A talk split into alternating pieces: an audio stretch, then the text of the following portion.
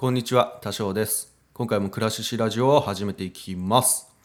はい、えっと、最近また曲を作りまして、えーその曲名が、えー隣の声、フューチャリング不和音っていうことでですね、えー作りました。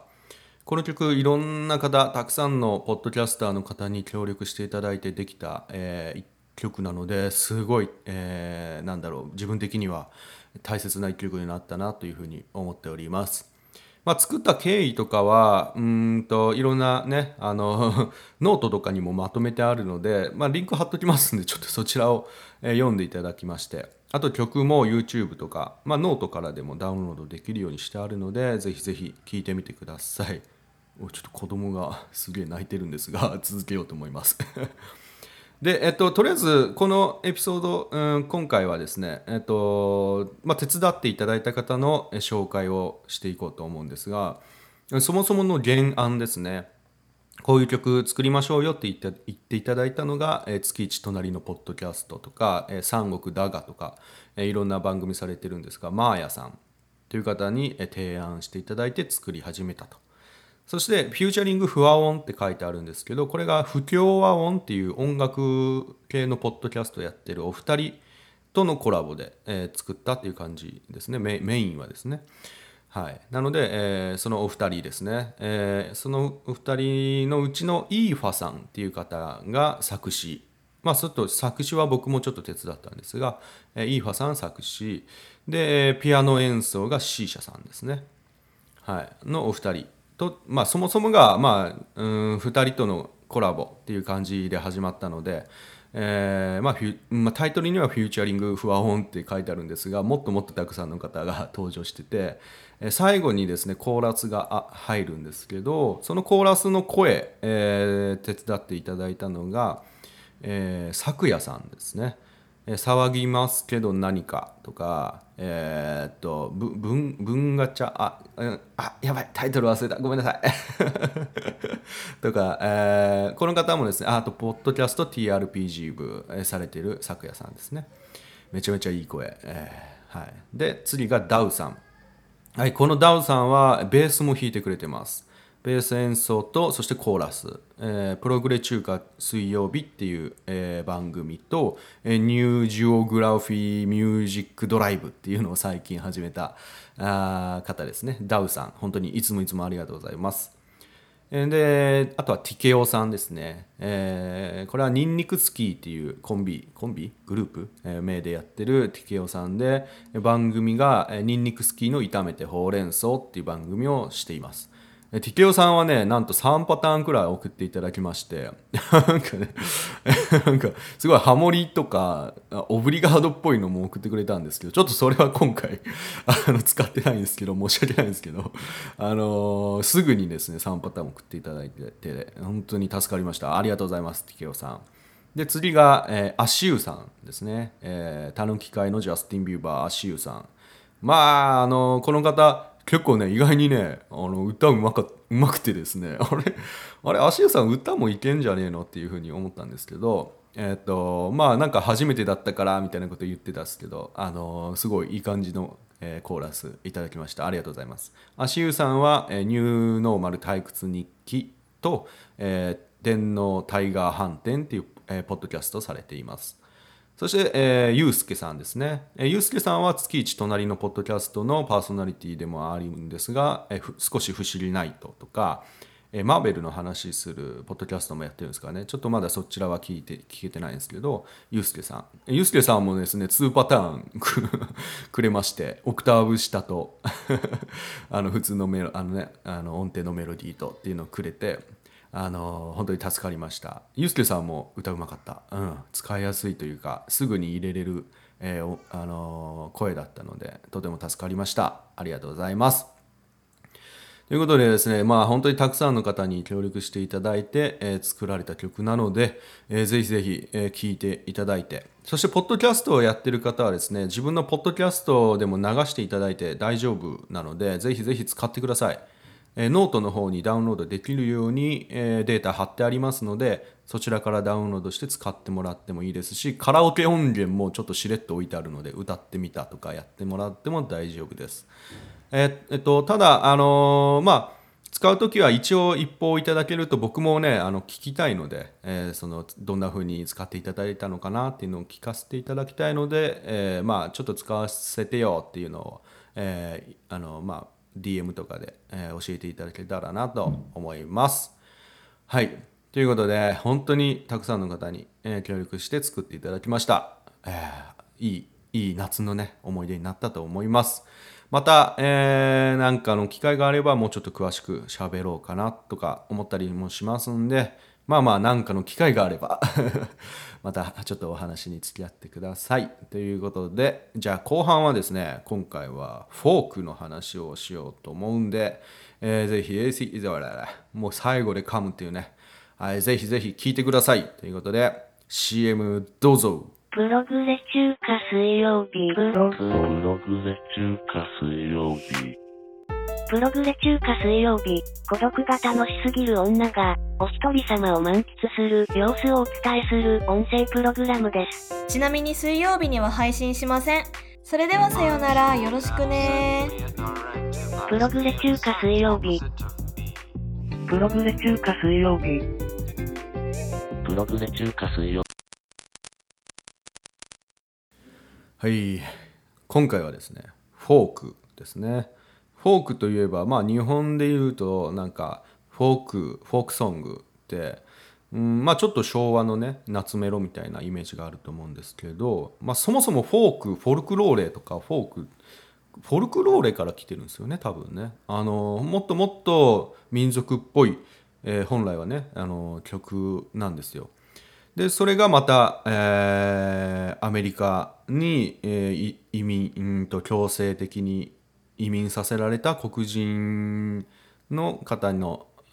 感性によってまたちょっと洗練されていくっていうお話を、今回していこうかなというふうに思います。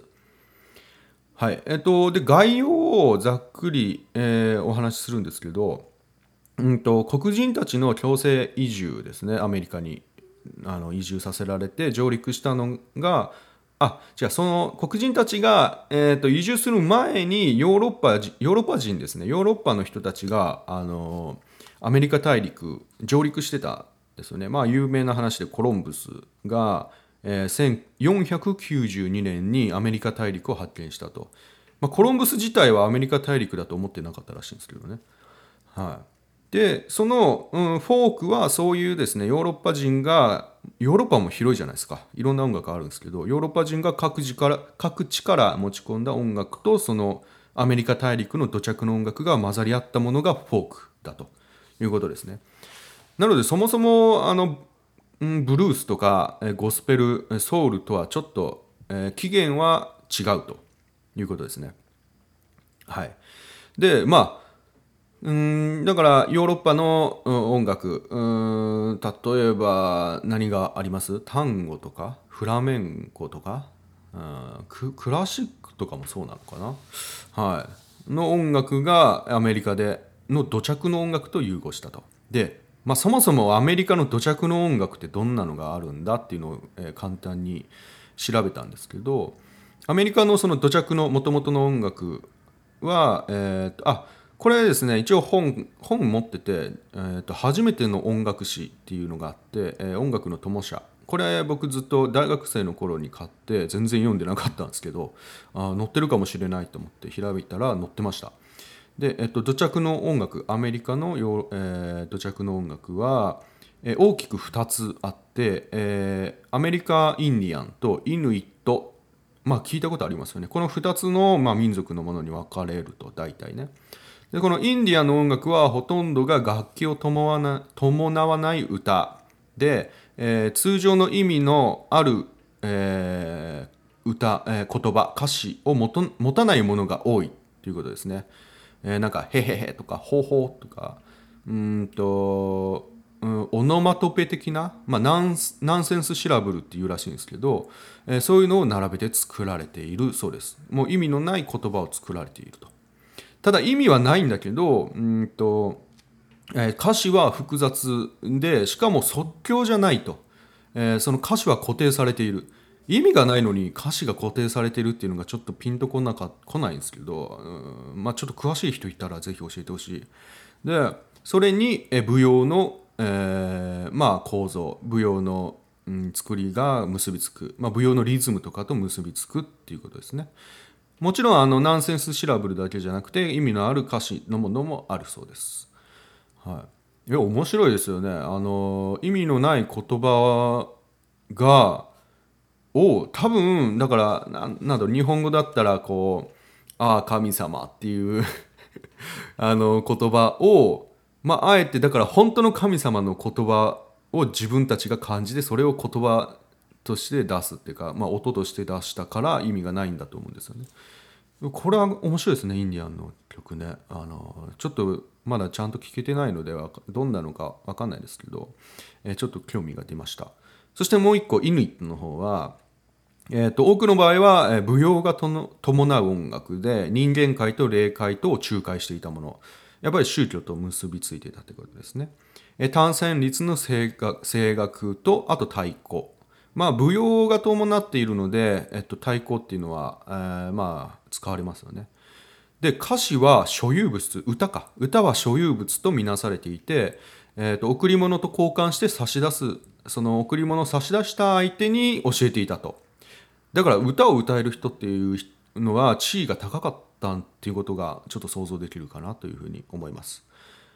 はい、でこの2つですねアメリカン・インディアンとイヌイットっていうのがアメリカ大陸にはもともとあってそれとヨーロッパの音楽が結びついていってフォークになっていったっていう感じです。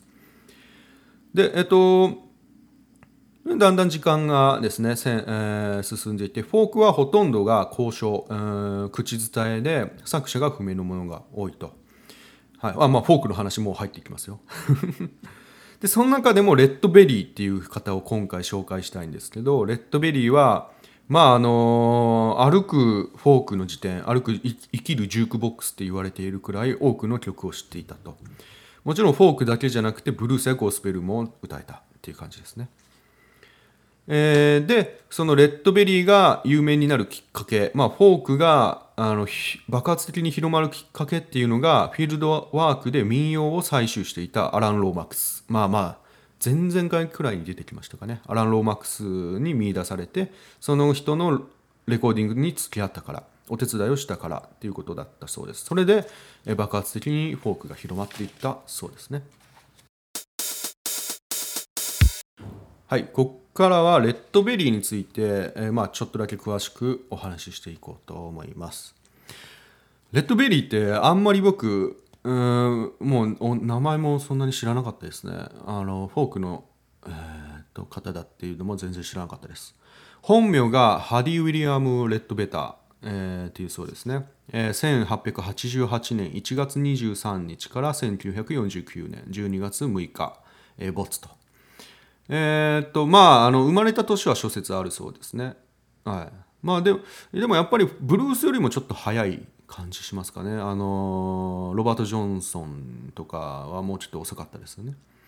はい、ルイジアナ州のプランテーションで生まれます。やはり奴隷として連れてこられた一家、えーだったということですね。えーただ、えー1903年にはもうまあまあ名の知れたギタリストになっていたそうです。もう15歳くらいですね。でこの時は悪名高い赤線地区。まあ赤線地区ってちょっとごめんなさい。よくわかんないですけど教えてください。あとは売春宿。ダンスホールなどの人前で演奏していたと。15歳でそういうところら辺でねもうバリバリにキャリアを積んでいたってことですね。1906年にルイジアナ州の安酒場で聴いたブギウギピアノに惹かれてウォーキングベース奏法を取り入れた。